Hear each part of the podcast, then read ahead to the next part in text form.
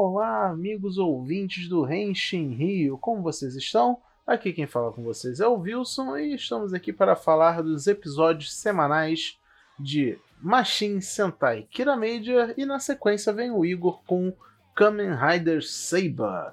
Mas antes disso, tenho que dar aqueles recadinhos básicos, que é você pode seguir o Renshin Rio nas principais redes sociais, que é o Instagram, Twitter e Facebook pelo arroba Rio em todas elas. Você pode estar ouvindo o podcast do Renshin Rio no Spotify, Deezer, Apple Podcast. Temos é, uma hospedagem no Anchor e também pode usar o nosso canal RSS. E temos uma novidade. além de todos esses canais que eu citei, você também pode ouvir a gente pelo Google Podcast. Agora também estamos por lá. Então, se você é um usuário dessa plataforma, você não vai ficar sem o Renshin Rio. Peço também que sigam, considerem, né? Seguir a gente no nosso canal na Twitch, onde a gente está fazendo lives frequentemente. E também que entrem no nosso Discord, uma comunidade muito legal, muito sadia. Gente falando de Tokusatsu o tempo inteiro, o dia inteiro. É bem legal. Então, sem mais delongas, vamos ao review do episódio 23 de Machine Sentai Kirameija. Kirameito! Olha, eu já vou começar esse Henshin Hill Time de Kirameija falando uma coisa meio chata. Eu odeio quando a Toei se acovarda no que ela propõe. Uma das premissas básicas de Kiramedia é de que o reino de Cristália foi devastado pelos Yondo. Teve um massacre na, na família real, praticamente, né? O rei morreu num, num, golpe de estado, basicamente. A mãe da Mabushina morreu devido a uma maldição. E ela, junto com o irmão, são dois sobreviventes que né, têm essa missão agora de derrotar o Império Yondo com a ajuda dos Kiramedia. Básico. Aí me vem esse episódio e ele volta atrás no que falou. Do nada, do nada, eles inventam de que a mãe da Mabushina ela transferiu a consciência dela para a pedrinha que tinha na coroa dela. A Toei, vai se ferrar, né? Vai se ferrar, né? Tenha coragem. Tenha coragem de matar boneco. Meu Deus, a Toei tem um negócio de que ela. Se não for o monstro da semana, ela tem um negócio de que ela não quer matar personagem bonzinho, que é incômodo, sabe? Ai, você tá querendo ser cruel, matar a mãe da menina e tal. Não é isso, gente. A gente tá falando de uma narrativa, a gente tá falando de uma, sabe, de um conteúdo que foi pré-estabelecido e do nada joga essa informação por pura conveniência, sabe? Então fica meio chato. Mas, apesar disso, foi um episódio até que bem divertido, com a interação lá com a mãe da Mabushina, que ela é tipo, ela é uma uma mulher muito forte. E a gente meio que viu isso, né, na, naqueles flashbacks que tiveram alguns episódios antes. Mas ela é muito sensível. e ela dá piripaque à toa por qualquer coisinha. Então eles ficaram com medo de que se ela descobrisse que aconteceu essa tragédia toda com o reino de Cristália, né, ela ia ter um troço, ia quebrar. O, que ela tá num estádio meio frágil e tal. Então foi muito engraçado como eles fingindo que eram uns atores e tal. Enfim, vocês viram o episódio, vocês sabem o que aconteceu. Destaque pro Shiguro, que foi colocado para escanteio, basicamente, ironicamente, ele era o ator de verdade ali, né? Então ficou muito boa a, a, a interpretação dele de, de, ser colocado como o, o mais noob do grupo e tal. Ficou bem legal e eles encarnando os papéis que a mãe da Babushina meio que impôs que eles seriam, né? Foi, foi divertido, foi um episódio divertido. A Mabushina cantando estilo idol foi muito engraçado e acho que era meio Stone ajudando e tal. Do nada o episódio virou um musical, sabe? É, eu, eu, eu tava assistindo, tipo, boquiaberto, sabe? Porque, tipo, meu Deus, como esse episódio tá virando isso? E, enfim, foi isso o episódio só.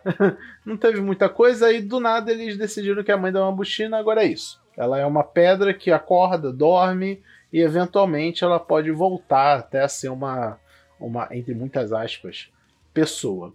Ainda sobre a mãe da Mabushina, eu descobri uma curiosidade muito grande. A dubladora que faz a mãe da Mabushina é a Roku Kuashima, entre os trabalhos que ela já fez, ela foi a dubladora japonesa da Lauren Shiba, né? A versão de Power Rangers, da Ranger Vermelha.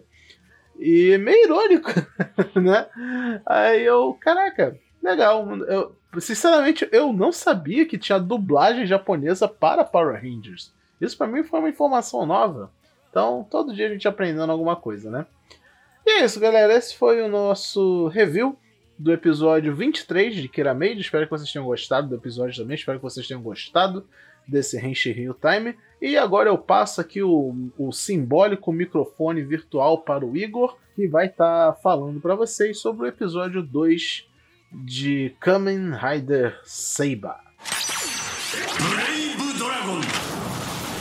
Bom, esse episódio da semana foi muito bom, cara. Foi melhor que o primeiro. Por mim, ele foi o complemento do, do início da série. Porque primeiro episódio deixou muita coisa no ar. Então a gente já começa descobrindo que aquele flashback, aquele, aquela memória do Toma foi 15 anos atrás. Talvez seja o pai dele, foi o antigo Kamen Rider Saber. Vamos descobrir com o tempo.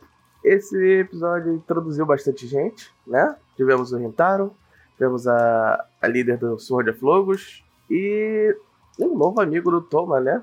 É, que parece ele bem desmemoriado, vai conseguir lembrar das coisas e parece que ele não estava sozinho, alguém sobreviveu além dele, então.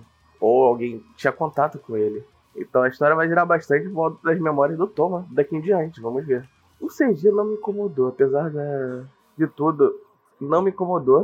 Foi um episódio que estranho. Ele foi um debut da moto e do, do Blades ao mesmo tempo, né? E vamos falar, o Blades tem a melhor transformação. É só porque eu gosto de transformações que usam elemento água. E algumas curiosidades interessantes do episódio. Os monstros são chamados de Megiddo. Eu dei uma pesquisada rápida, ele tem ele é um nome que tem vários significados em várias culturas. Ele é até um nome bíblico e tá ligado ao Armagedon, né? Então a escolha não foi qualquer coisa. É, além do, do, do, tema de ser, ser sobre livros, eu acho que nós teremos algumas referências a quadrinhos. A base do Sword of Logos é no Polo Norte, com o Superman. Logo em seguida, o Rintaro solta uma frase bem parecida com o Tio Ben Homem-Aranha. Então, acho que além de livros, a gente vai ter referências a quadrinhos também. E se você reparar, é uma coisa interessante: todos os contos são lidos uma vez, para sempre. No primeiro episódio, a gente teve a lenda do, de Heka, né? Do, do Brave Dragon. No segundo episódio nós tivemos a do Lion Senk, mas na, ou Nagare, mas não tivemos segunda recitação do, do Brave Dragon. Acho que gente, se, se, alguém tiver trabalho depois de colar isso tudo, acho que deve dar uma boa história. Isso deve estar uma boa pista do que vai acontecer. Embora o renchinho ainda seja muito grande, mas eu ainda gostei. Foi um episódio bom. Eu adorei aquela cena do pé de feijão com a moto. Se eles continuarem usando contos para definir a ação fluxo da ação vai ficar muito bom, pelo menos para mim. E essa ending só me dá mais vontade de ver a série. Que é assim, eu assisti a primeira vez, dois primeiros episódios, e eu fico pensando, porra, essa ending ficaria bem como open. Mas como todo bom livro merece aquela releitura, eu fui ver os episódios de novo. Até porque eu vim, eu, antes de fazer o Reishin Time, eu vejo o episódio de novo, porque aqui tem compromisso. E um, depois de uma releitura do episódio, você percebe que a Open, ela não é ruim, nunca foi. Mas ela tá como Open pra ela ser mais amena. E a Andy te dá aquela vontade de prender e querer mais. Se fosse o contrário, eu acho que não ia funcionar tão bem. Que a, a Andy, ela te deixa no clima, porra, quero ver mais. Olha, isso, isso tá boa. Vai. Quando tiver lá na frente, tu vai for ver essa Andy, tu vai ficar doido. Pelo menos eu espero. Então, esse foi o nosso Reach Real Time dessa semana. Eu deixo aqui com você para finalizar. Façam como eu. Veja o episódio duas vezes. Não precisa ver duas vezes seguidas. Veja hoje ou no dia que sair. Dá uns dias, fica pensando no episódio, vê de novo e me diz o que você achou depois de ver uma segunda vez. Valeu, até semana que vem.